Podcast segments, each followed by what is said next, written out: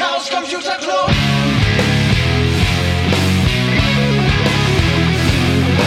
If you want things to get better, you're going to have to stand for something. Hallo. Herzlich willkommen zur 37. Folge der Sibyllinischen Neuigkeiten vom 28.12.2020. Und heute zu Gast Hauro oder Manuel, hallo. Und der ist der Goofy. Hallo. Hallöchen hier an euch beiden. Schön, dass ihr Zeit habt. Und wir haben eine weitere Folge unseres Podcasts geplant. Und zwar die 10 Jahre Fuba e.V. Sondersendung. Und zwar sind wir am 15. September, also schon vor einiger Zeit, 10 Jahre alt geworden, beziehungsweise der eingetragene Verein ist 10 Jahre alt geworden. Und Manuel, du bist von allen Menschen, die ich kenne, derjenige, der am längsten dabei ist.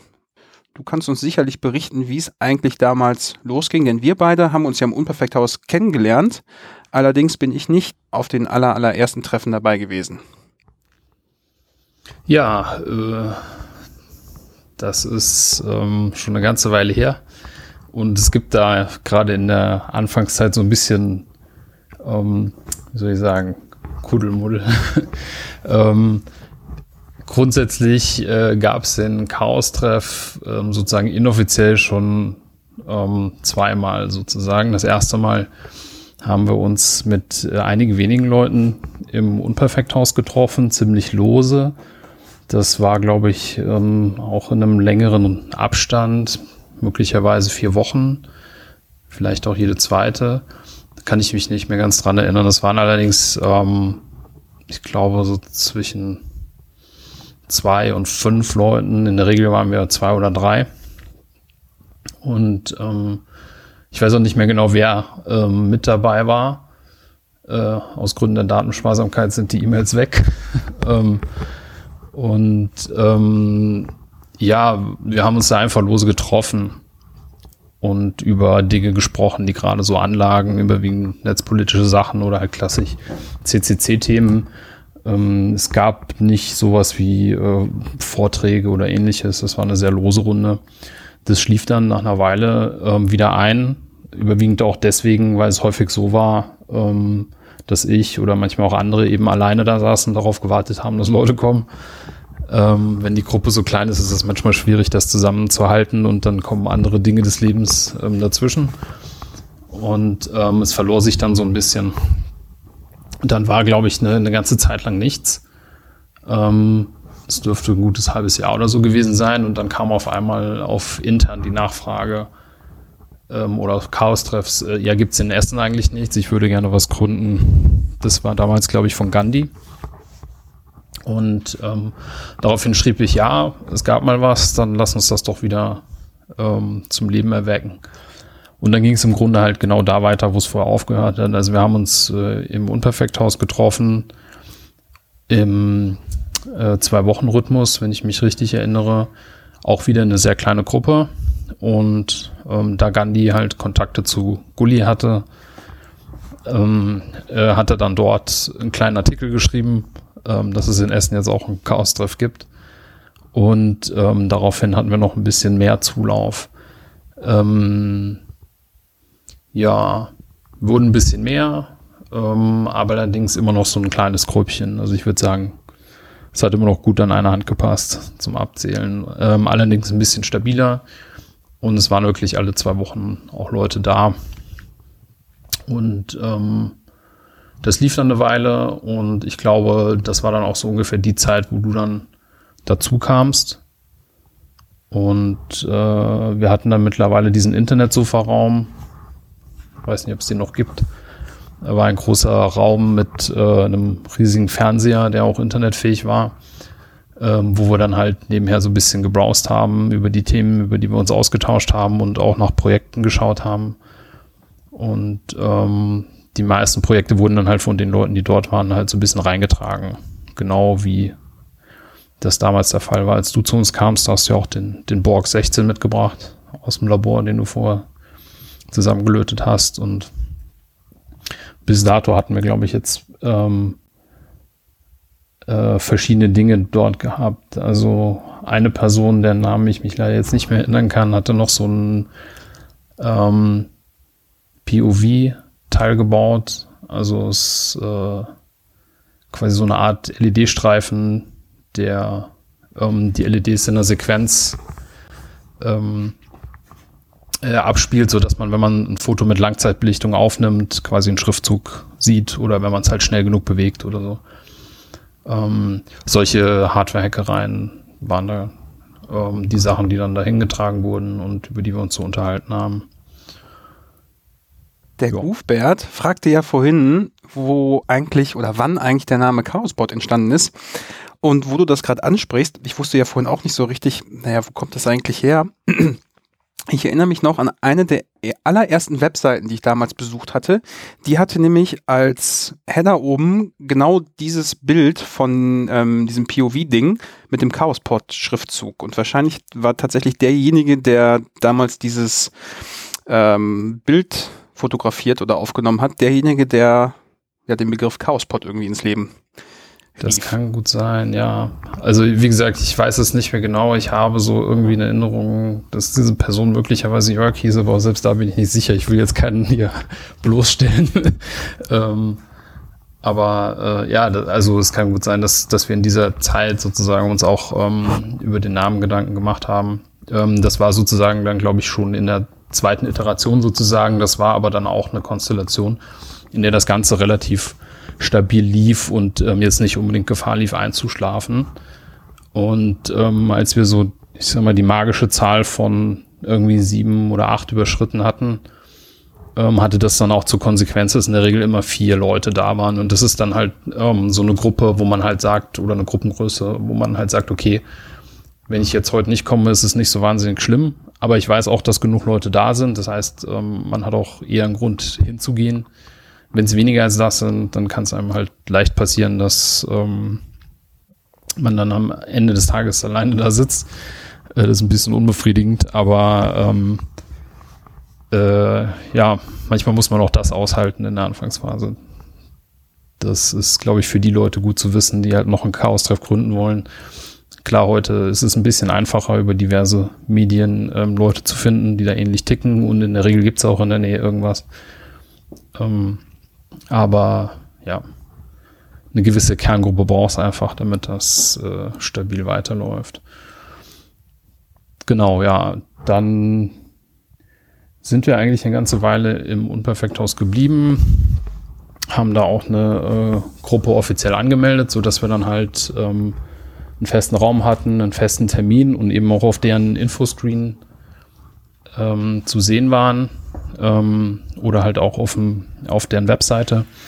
Und ähm, das hat dann natürlich nochmal äh, weitere Leute dazu gebracht, mal vorbeizuschauen, die jetzt nicht rein zufällig im Haus unterwegs waren, weil das, wie soll ich sagen, so als, als Künstlerhaus teilweise schon so ein bisschen befremdlich war, wenn da halt irgendwie die schwarz angezogene mit den Laptops irgendwie in der Ecke saßen und ähm, sich über irgendwelche abgefahrenen Sachen unterhalten haben und ähm, am Anfang, wie gesagt, war es auch das. Wir haben viel geredet, wir haben viele dusselige Ideen ähm, durch die Gegend geworfen, ähm, die teilweise nie zu einer Umsetzung gekommen sind und teilweise später. Also auch die Idee zu Dogpatch entstand in einer dieser Diskussionen, wo man sich mal so gefragt hat, ja, warum sind Gesetzestexte eigentlich nicht versioniert? So, weil das sind doch nur Änderungen an einem Text und ähm, wir haben noch Tools für sowas. Ähm, aber ähm, genau, bis dahin war das nicht mehr als eine Idee, bisschen so eine Schnapsidee. Ähm, als dann irgendwer sagte, oh, man könnte sowas ja in Git stecken. Ähm, ja, mit dem Projekt ist dann relativ lange nichts passiert, aber da kommen wir dann später zu. Ähm, und dann haben wir angefangen, ähm, da warst du, Christian, schon bei uns, äh, dann die ersten Hackends zu machen. Das allererste Hackend äh, haben, ja, waren, bei, waren wir beide, glaube ich. Das Ähm, stimmt, ja. das kleinste Hackend der Welt. Ähm, das fand bei mir zu Hause im Wohnzimmer statt. Und wir hatten uns ähm, ja so eine Kiste Nordlichter gekauft. Ähm, das ist so ein Bausatz gewesen bei, von, von FD0. Wurde, glaube ich, im Rahmen des U23 in Köln oder sowas mal zusammengelötet, glaube ich. Ähm, ja, auf jeden Fall war das so eine ansteuerbare, ähm, wie soll ich sagen, eine ziemlich komplizierte Lichtleiste, so will. ähm, und die haben wir dort zusammengelötet und ähm, ich weiß gar nicht mehr, wie es war. Wir haben das teilweise auf Flochraster gemacht, teilweise mit den Platinen. Es kann aber auch sein, dass die Platinen zu spät kamen oder so, wie die zum Hackett nicht haben. Das ist alles so ein bisschen schwammig in Erinnerung. Auf jeden Fall, ähm, die laufen, glaube ich, heute noch in der FUBA. Ja, das stimmt. Also die liegen auch noch im Keller und äh, ich erinnere mich auch noch, wie das war an dem Wochenende. Da war nämlich, also wir hatten Lochraster bestellt und das war alles so ein bisschen knapp, aber letztendlich war dann irgendwann der Postmann noch da und dann konnten wir da freitags äh, loslegen. Und äh, wir haben dann auch ja, wenig geschlafen und ähm, viel Elektronik gebastelt. Und woran ich mich auch noch gut erinnere und immer noch gerne höre, ist der 25C3 Phono Elite Party Mix. Ähm, ja, Stimmt. also die, dieses gute MP3 über, keine Ahnung, das geht irgendwie fünf Stunden oder so, ähm, haben wir oft gehört. Ja, das lief da quasi in der Endlosschleife. Nicht nur Elektronik hacken, sondern auch Elektronik hören. Das gehört ja zusammen. Und äh, ja, das war das. Und ich glaube, da ist auch diese, ähm, diese berühmte Szene am Bahnhof passiert. Aber das ist jetzt ein bisschen Insider. Vielleicht überspringen wir das oder heben uns das für ein andermal auf. Ach ja, stimmt. Ähm, Was machst du am Bahnhof? genau. ja, auf jeden Fall äh, viel gebastelt haben wir da und ähm, da ist zum Beispiel auch der oder die erste Variante von unserem Rappelzappelding, was wir dann später auf den Chaos macht Schule ähm, Treffen gebaut haben, ja, entstanden nicht, weil das ja ein Bausatz von irgendeinem so Schulbedarfstechnikladen ist. Aber da haben wir das erste Mal gedacht, äh, wir könnten mal sowas aufbauen und gucken, ob sich das mit Jugendlichen basteln lässt. Ansonsten, ich erinnere mich noch ganz gut daran, dass dann in der Zeit, wo wir so, ja, das uns das erste Mal auch was länger irgendwo getroffen haben, in dem Fall bei dir zu Hause, dass der Treff dann auch noch langsam wuchs. Da waren ja dann auch noch einige Leute dabei, die so aus dem Piratenumfeld dazu gestoßen sind. Ähm, und der eine oder andere war ja dann auch in Berlin auf einer Freiheit statt Angst-Demo, wenn ich das richtig in Erinnerung habe. Und ist dann da in der Seabase gelandet und äh, so wurde zumindest das Gefühl von, naja, so sieht ein Hackerspace aus, was macht man damit, wofür braucht man das, ähm, ja, in Richtung Essen getragen. Und ähm, du zum Beispiel kannst das ja schon aus Mainz, Wiesbaden oder Mainz, genau. Wiesbaden. Ähm, und derjenige, der den allerersten Chaos-Treff ja mal irgendwann initiiert hat, ähm, kannte das so aus dem Düsseldorfer Umfeld und ist dann hier so in die Ecke gezogen. Tja, also quasi ist der Chaos-Treff hier eine Importware aus woanders. ja, genau. Ähm, und ja. in der Zeit, das war dann zwar nicht an dem Hackend, aber ich erinnere mich noch daran, dass wir auch ziemlich lange daran gesessen haben, einen QR-Code ähm, zu basteln. Jetzt denkt man sich, Moment, QR-Code-Generator kann man eben schnell reinschmeißen, haben wir auch gemacht. Aber mit dem QR-Code hat es ja etwas Besonderes auf sich. Und zwar, ich weiß nicht mehr genau, ob das anlässlich einer Weihnachtsfeier oder sowas ähnlichem war. Auf jeden Fall hast du ja einen Death by Chocolate Kuchen gebastelt und irgendwie sind wir auf die Idee gekommen, äh, dass man äh, QR-Code, das war damals nämlich noch recht neu, mit Puderzucker auf diesen Kuchen drauf pudern könnte und wir haben uns dann daran gesetzt, die äh, generierten QR-Codes oder den QR-Code so als Schablone hinzukriegen, dass man die in mehreren Schichten dann da drauflegen kann. Und letztendlich dann äh, haben wir es geschafft, ja, den QR-Code zu generieren, beziehungsweise so zu pudern, dass man das hinterher mit seinem Telefon auch ähm, ja, valide ablesen konnte. Genau. Und das Coole ist, also die Fotos, die haben wir ja auch noch und äh, selbst auf dem Foto kann man den QR-Code auch noch abscannen und der tut. Das Einzige, was damals noch lange nicht auf dem Schirm war, war äh, HTTPS beziehungsweise ähm, einfach verfügbare Zertifikate. Deswegen ist in diesem QR-Code nur ein HTTP-Link enthalten. Ist mir neulich nämlich aufgefallen. Naja, es Da gibt ja HSTS und ähnliche Sachen, also das kriegt man ja schon auf HTTPS gezogen. Stimmt, aber so äh, die Projekte wie Let's Encrypt, das gab es damals alles noch lange nicht. Genau, ja. Das hast du aber auch richtig in Erinnerung. Das war im Zuge einer Weihnachtsfeier, die wir äh, im Unperfekthaus gemacht haben. Da war die Gruppe schon ein bisschen größer. Und ab und zu hat halt auch der Reinhard Wiesemann, dem das gute Ding gehört, mal reingeschaut. Ähm, weil der ja auch sehr technikaffin ist und äh, uns da unterstützt hat. Und ähm, ja, das war jetzt so ein bisschen, bisschen der Gag, ähm, diesen Schokoladenkuchen mit dem QR-Code zu haben, der dann auch tatsächlich irgendwie mit dem Handy scannbar war.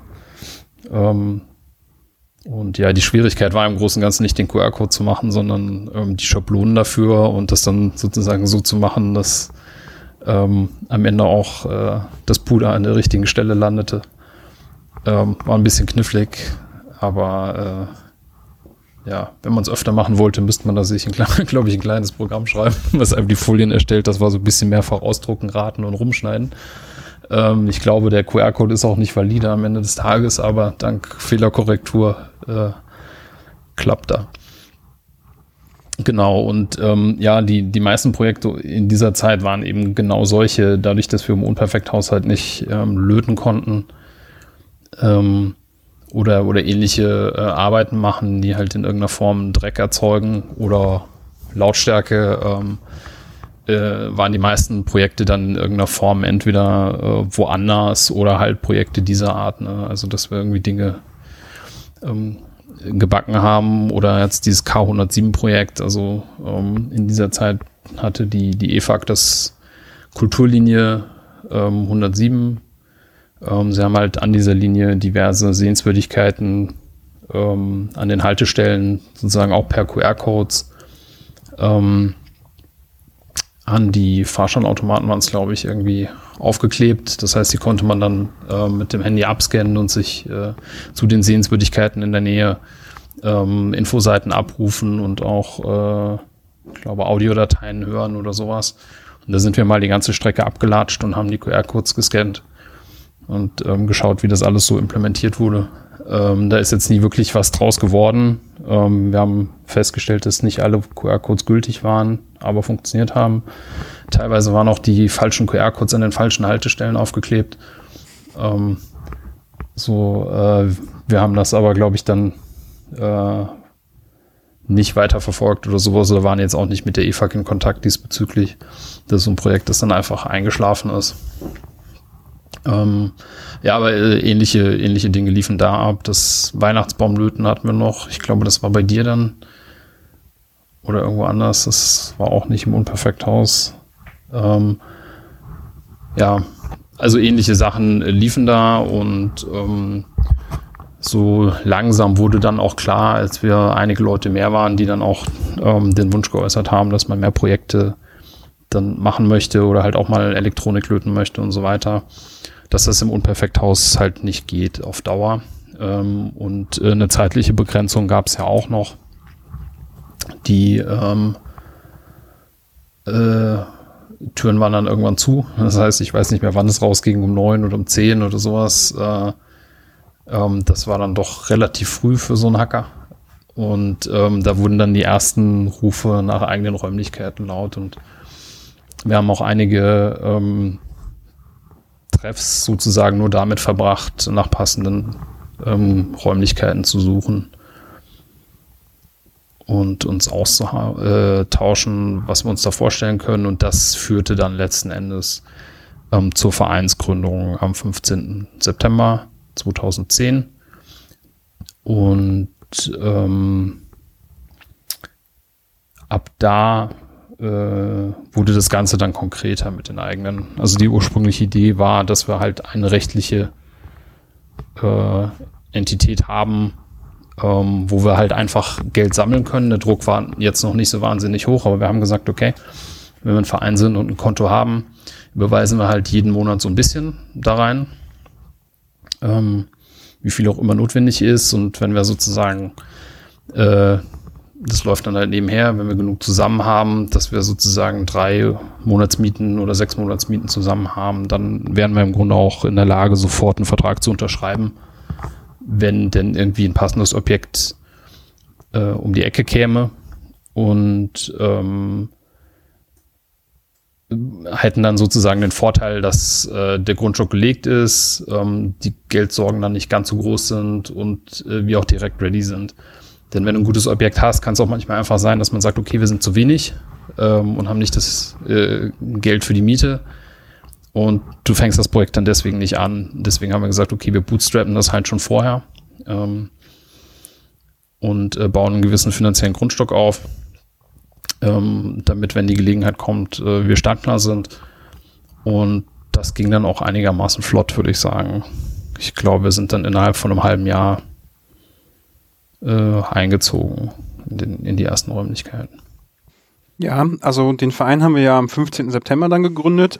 Wie du ja gerade schon erklärt hast, haben wir damals ähm, einen Beitrag von 5 Euro gehabt. Genau für den Fall, dass wir irgendwo ein Objekt finden, was interessant ist und wenn wir uns das gerade nicht leisten können, dass wir es uns dann eben doch leisten können. Und ja, das ist tatsächlich noch nicht mal ein halbes Jahr später eben auch schon der Fall gewesen. Ähm, wir sind dann halt losgezogen von ausgehend vom Internetsofa. da müsste man eigentlich tatsächlich mal nachgucken gehen, ob es das noch so gibt. Ähm, wobei diese Technik war damals schon so ein bisschen alt. Naja, wie auch immer. Ähm, wir haben dann insgesamt drei Objekte angeschaut und ja, die Raumsuche lief eigentlich ganz gut.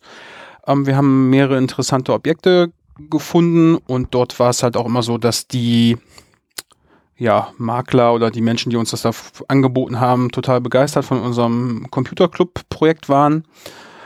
Aber dann stellte sich heraus, ähm, dass sie sich teilweise gar nicht mehr zurückgemeldet haben und letztendlich ist dann so gekommen, dass wir äh, an dem Ort, wo wir heute ja auch noch sind, in der Sibylla-Straße, einen Besichtigungstermin hatten. Und dort war der Vermieter eher ein bisschen skeptisch und zurückhaltend. Und ich dachte mir damals schon so, hm, das wird nie was. Aber letztendlich ist dann genau ähm, dazu gekommen, dass wir uns die Räume hier mieten konnten.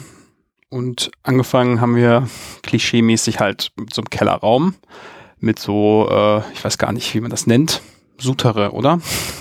Irgendwie in einem Raum gab es keine Fenster, also gibt es auch immer noch nicht.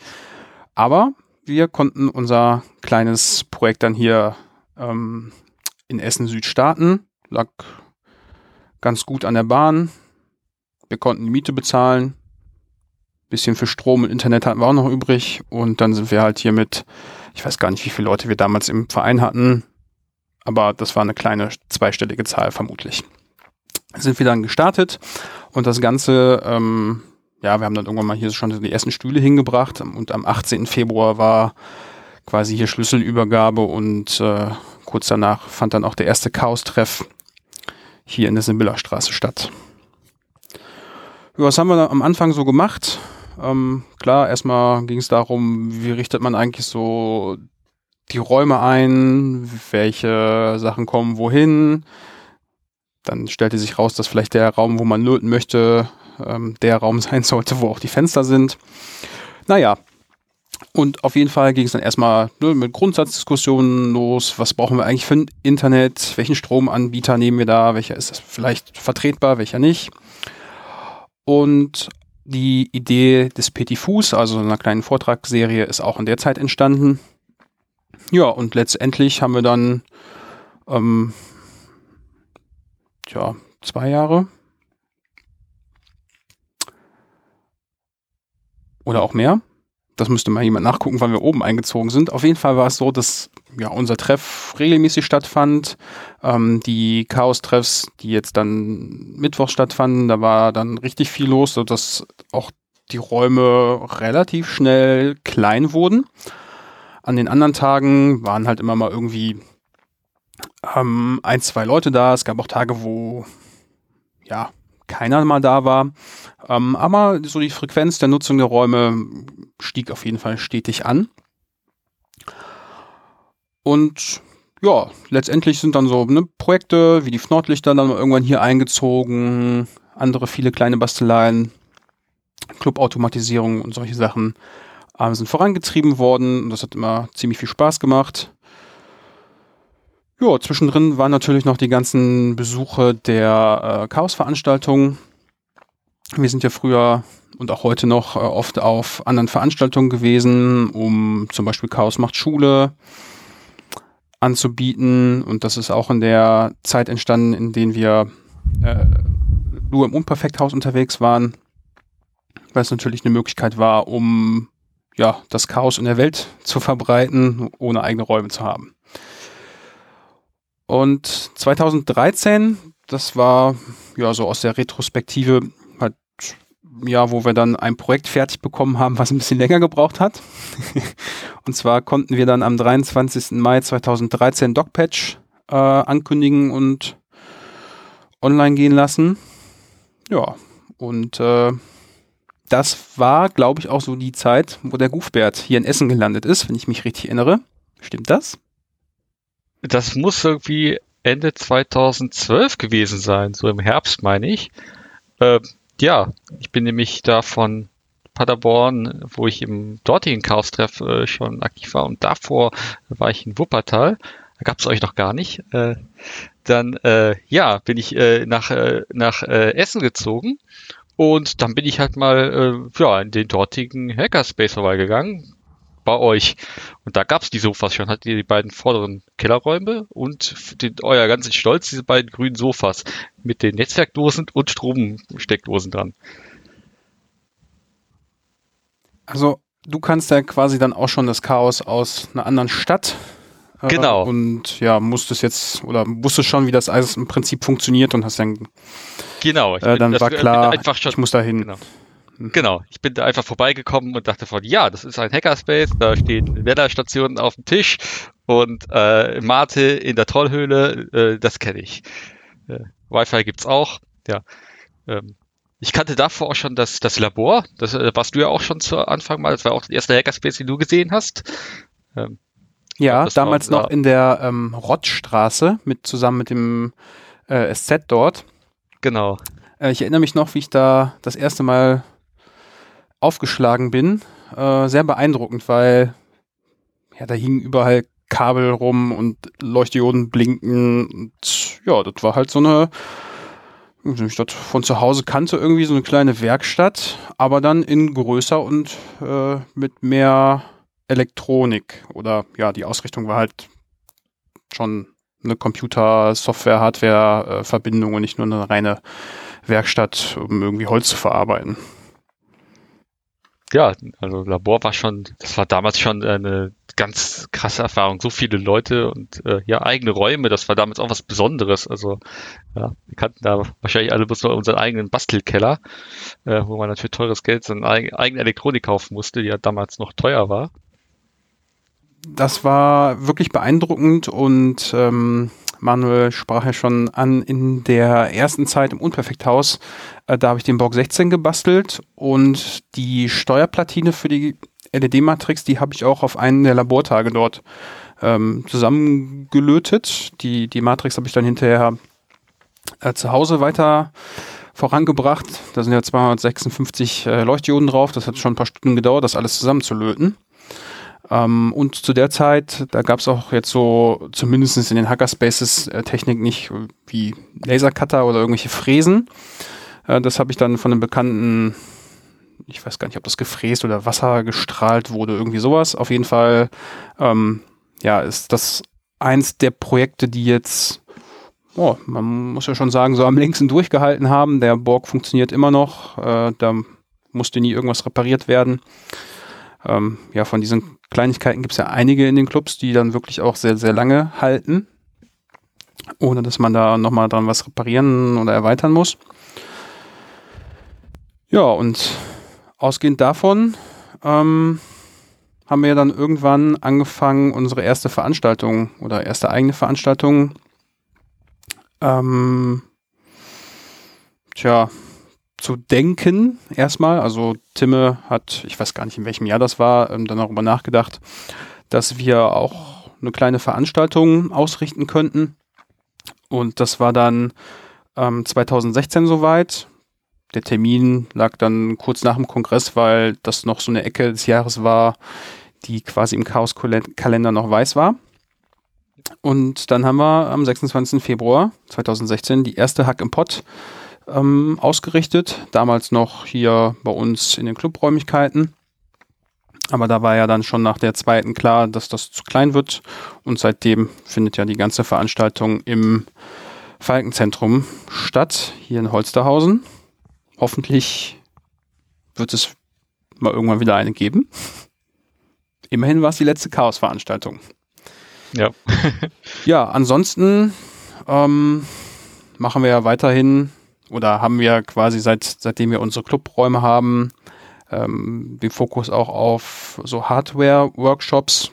Deswegen ist ja auch die HIP so, wie sie ist. Ist ja ein, ein Hands-on-Wochenende. Ähm, ansonsten die Chaos macht Schule Junghacker-Tage auf den Kongressen oder anderen Veranstaltungen.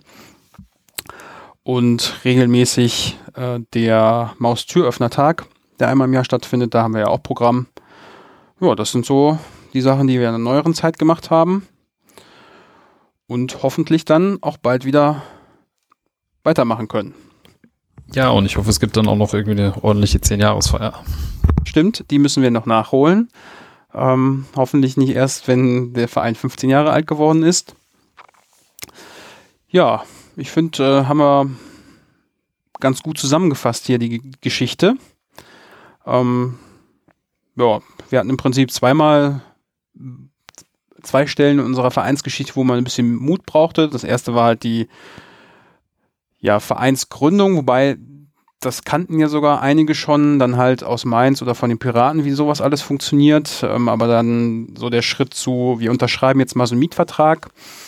Und ähm, ja, eigentlich muss dann noch ein zweiter Mietvertrag unterschrieben werden.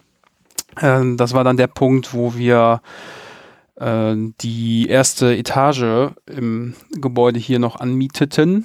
Denn bei beiden Aktionen war es so, dass, naja, das Geld jetzt nicht wirklich ausreicht, beziehungsweise man sich halt überlegen musste, wie stellt man das Ganze an.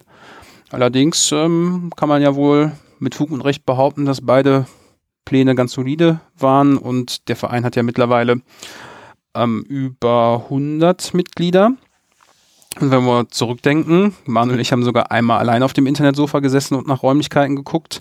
Äh, damals war die, ja, die Aussicht äh, irgendwie 400 Euro plus ein bisschen Strom und Internet aufzubringen pro Monat. Das war schon eine große Nummer und äh, heute ist das dann eher eine kleine Nummer geworden.